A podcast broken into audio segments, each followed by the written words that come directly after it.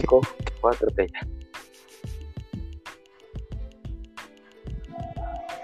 Muy buenas tardes o noches, compañeros y compañeras. Eh, una bienvenida también a la profesora. Hoy vamos a hablar acerca de lo que es el cuestionario y la lectura activa. Vamos a tocar varios puntos como lo es sus características, eh, es principalmente, entre otros aspectos.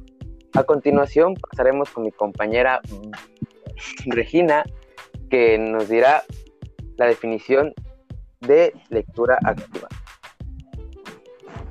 Hola compañeros, ¿qué tal? Me presento, muchos ya me conocen.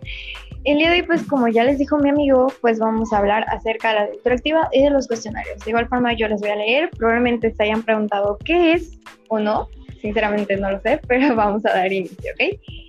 Bueno, la lectura activa es un método que ayuda a reforzar lo que se lee, ya que en lugar de simplemente leer un texto, la lectura activa requiere que se lea y se piense críticamente lo que se ha leído.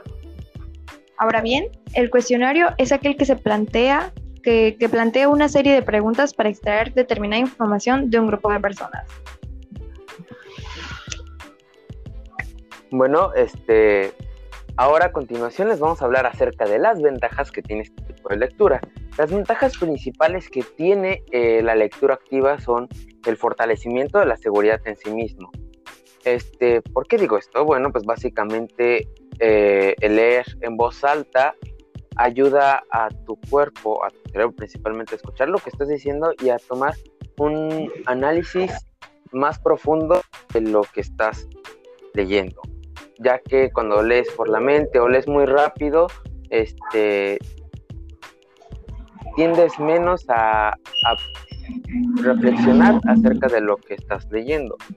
Otro, este, otra de las ventajas puede ser que cultive tu gusto por la investigación. Cuando te gusta mucho un libro y ya lo has leído, no sé, dos veces o vas a la mitad del libro, este, te, cautiva más a seguir investigando, no solamente sobre libros, si es que tiene una saga o no, sino también hablar sobre el autor del libro, entre otras cosas.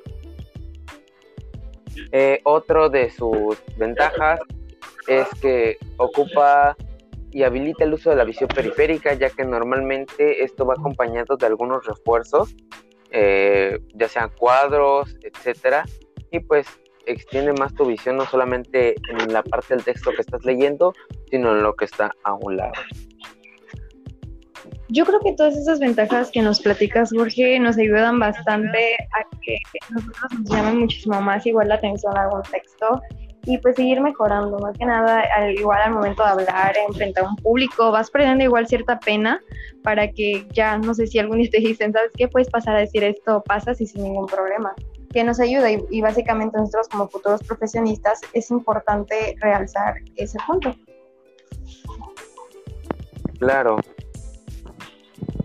Limber, Ahora bien, pues Limber va, bueno, va, va a platicarnos. Ya es hora de llegar a este punto, un punto muy importante, que son los pasos para aplicar eh, la lectura activa, una buena lectura activa. Pasos importantes, más que pasos son tips. Bueno, empezamos con el primero, que es el subrayado y resaltado. El objetivo del subrayado es destacar las ideas esenciales de un texto. Posteriormente, al leer únicamente los subrayados, se puede recordar el contenido de dicho texto. Luego pasamos a las anotaciones, que su nombre lo dice, se toma una nota de los encabezados principales conforme vas leyendo. Usa, bueno, de preferencia eh, usa una o dos palabras claves para cada punto para este, enfocarse y establecer tus objetivos de lectura. Luego nos vamos al tercer punto, que son la elaboración de preguntas. Antes de comenzar a leer algún artículo, capítulo o un libro completo, prepara tu lectura anotando algunas preguntas las cuales este, quisieras que el material te contestara. Conforme lees, anota también las cuestiones que el autor plantea, las cuestiones que él dice. Y luego, por último, está la elaboración de un resumen, es un paso muy importante, el cual por medio de un resumen la información se abrevia sin que pierda su sentido original. En sí los resúmenes pueden hacerse de dos maneras, tomando las frases originales, textuales, o bien usando tus propias palabras, sin distorsionar obviamente las ideas originales, como una paráfrasis. Las ideas del resumen se escriben siguiendo rigurosamente la misma secuencia que el autor. La extensión del resumen depende de la densidad del texto, pero no debe eh, exceder del 20% respecto al texto original. O sea, es algo corto, no, no es igualarse al texto. La idea del resumen es este anotar puntos clave o, o objetivos los cuales este se pueda tener una buena este, una buena lectura activa. Bueno, amigos, ustedes ya saben, ya escucharon en qué consiste tanto la lectura activa como un poco de cómo llegar a, poder lograrla para que pues, ustedes puedan mejorar y de ciertas ventajas que nos traen. Así que yo creo que esto es bastante interesante para que pues podamos mejorar como personas. Claro, y algo más que quieran comentar, a ver, ustedes, ¿ustedes qué opinan igual? A ver. Ah, bueno, pues principalmente me gusta mucho eh, eh, este término no tanto lo que el término, sino lo que implica, ya que la lectura activa nos ayuda este, a eliminar la subvocalización. ¿Qué es la subvocalización? Es esto lo que se conoce como la lectura interna, la lectura que nosotros hacemos en nuestras mentes. No sé si a ustedes les haya pasado, pero muchas veces cuando uno lee en su mente, lee perfecto, lee súper rápido, pero ¿qué pasa al momento de que tú empiezas a leer en voz alta? te empiezas a comer palabras, te, empiezas a leer muy lento y hay veces que cambias unas palabras por otras. Entonces la lectura activa este, implica un análisis eh, acerca de lo que estás leyendo y aparte refuerza lo que es la lectura en voz alta, eliminando la subvocalización. Y como dije, es esta lectura que haces con la mente. Ay, pues sí, es, es, es, muy importante poder practicarla. O sea, yo creo que, no sé, mi experiencia personal, ajá, más que nada igual tiempo, paciencia, todo. Pero pues igual, en mi experiencia personal, yo creo que antes sí me pasaba que en la primaria así de, ay, no, sí, sí puedo leer muy rápido. Y luego me pasaban a leer y ahí toda, toda así, toda lenta pero pues ya con el tiempo que fui practicando, pues ya luego me tocaba leer cosas y siempre he sido una persona que le encanta participar, entonces ahí me metía ya igual a hablar en los homenajes, a leer en voz alta. No sé ustedes, a ver, cuéntenme qué experiencias han tenido leyendo en voz alta. Sí pasa hasta eso, este, te ayuda a expresarte, ya no tener el miedo de que, por ejemplo, en tu caso, este, no tener ese miedo o esa pena de, eh, no sé, participar, ya que al reforzar tu lectura ya puedes expresarte de una manera en la, que, en la cual puedas eh, leer este, de mejor manera y expresarte también de mejor manera, entendiendo lo que estás leyendo. Eso es algo muy importante. Sí, porque muchas personas leen y ni siquiera saben de qué es, lo, qué es lo que acaban de leer o qué es lo que dijeron. Sí. comentar, eh, bueno, pues este, básicamente, con, en cuanto a mi experiencia, eh, la lectura activa, hay varios pasos para lograrlo, porque podemos hablar del qué es, este, pero no hemos hablado precisamente en qué cosas hacer para lograr tener una lectura activa. Bueno, pues básicamente eh, hay varios consejos que podemos tener. Este, el principal es básicamente leer en voz alta. Si no te gusta hacerlo en público, eh, pues en un cuarto, en, un lugar donde tú te sientas cómodo principalmente y puedas este, sentirte seguro de ti mismo para, Empezar leer en voz alta. Claro, Así. porque parte de las ventajas de la lectura activa es, eh, es, ganar confianza en ti mismo para el momento en el que tú estés en un escenario o muchas veces incluso frente a una cámara, este, puedas este, expresarte de, de manera más fluida. Este, bueno, pues este, principalmente otro consejo que podríamos decir es plantearte retos cuando leas un libro. ¿Por retos qué me refiero? Este, no sé, podría ser, eh, voy a leer dos hojas este, cada día. No solamente un límite de tiempo, sino, o sea, podrías decir, voy a leerme dos hojas, tres hojas, o voy a acabar el libro antes de esta fecha. Eh, incluso podrías plantearte hacer un resumen del libro, una reseña.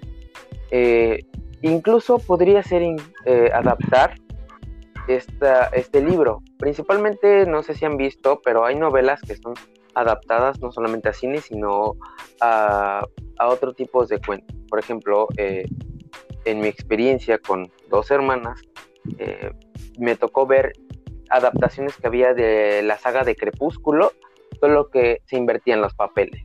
En vez de Edward ser un hombre, eh, Edward era una mujer. Sí pasa. Y, bueno, pues también este, anotar ciertos apuntes que tú quieras este, sentir, por ejemplo, este, no sé, en un libro que sea de autosuperación, eh, poner hacer esto antes del 2021 este, o plantear este negocio, vaya, tomar notas sobre el libro, puede ser en ese, en ese mismo libro, a un costado o en una libreta. Así sí, aunque sabes, yo igual estaba pensando en algo muy importante que es el compromiso porque nosotros podemos, les podemos compartir ahorita, ¿no? Pues ustedes hacen esto, hacen con lo, con lo otro, pueden hacer tal cosa, pero si realmente no nos comprometemos a lograrlo, jamás, de verdad, jamás. yo creo que esto es, eso es sumamente importante, mantener el compromiso entre nosotros mismos, porque al final de cuentas el beneficio es, para nosotros. Entonces, no sé, yo digo que el compromiso es una pieza Así es, y este, en lo que dice compañera Regina es es, muy correcto. Sin embargo, ese compromiso es importante no convertirlo en una obligación. La lectura activa no, es como, no, no se trata de convertirla en una obligación, ya que la lectura tiene que ser una actividad divertida e interesante, porque solo de ese modo se convertirá en un hábito, como estamos mencionando. Claro, sí, para que no verlo igual como, sí, sí, sí, yo igual eso igual creo que es importante porque sí, o sea, si lo ves como algo obligado, pues no, no tiene ni caso que lo hagas que ya no lo vas a disfrutar. Lo principal es que como eh, la, lectura activa no especifica eh, qué tipo de libros tienen que ser, puedes empezar por algo que a ti te guste, eh, puede ser por un cómic, este, de ahí puede ser por un pequeño libro, alguna revista. en mi caso, yo desde pequeño me gustaba leer mucho, pero ah, empecé a agarrar mucha afición por los cómics y de ahí me salté a las novelas. Eh, el hecho de que te guste este tipo de, lecturas eh, ayuda mucho a tu compromiso. Porque si te ponen un libro que a ti no te gusta, no sé, de economía, y que te lo tienes que leer en un mes, lo, puede que lo leas por compromiso eh, con otras personas, pero no porque realmente te guste y que te interese seguir haciendo este tipo de lecturas. En cambio, si tú lees alguna novela que te gusta, puede ser Sherlock, Sherlock Holmes o la saga de Crepúsculo, te va a fomentar a seguir leyendo cuando acabes ese mismo libro y a tener un análisis crítico mayor. Sí, porque, o sea, incluso puedes solamente decir, bueno, pues luego tengo que leer, o sea, por eso me lo marcaron, tengo que leerlo, y lo único que vas a hacer es leerlo por leer, o sea, no lo vas a disfrutar. Bueno, pues creo que ya llegamos a la parte final de este podcast. No, podcast. Tengo problemas para decirlo, profesora, perdón. Pero pues ya llegamos a la parte final, tristemente. Espero que realmente les haya gustado, que hayan entendido, que les haya servido este pequeño, este pequeño audio para que ustedes ya lo comprendan. ¿Algo más que quieran decir, compañeros? Eh, pues principalmente un agradecimiento por habernos escuchado, por mi tediosa voz. y pues estaría interesante seguir haciendo este tipo de proyectos. Sí, la verdad igual me llama bastante la atención, o sea, ¿no? Interesantes y dinámicos. Sí, sí, sí, sí, nos divertimos. bueno, pues. Bueno, pues ya, bueno, ahora sí. De nuestra parte, esto fue todo y muchas gracias por escuchar. Muchas gracias. Hasta luego, bye.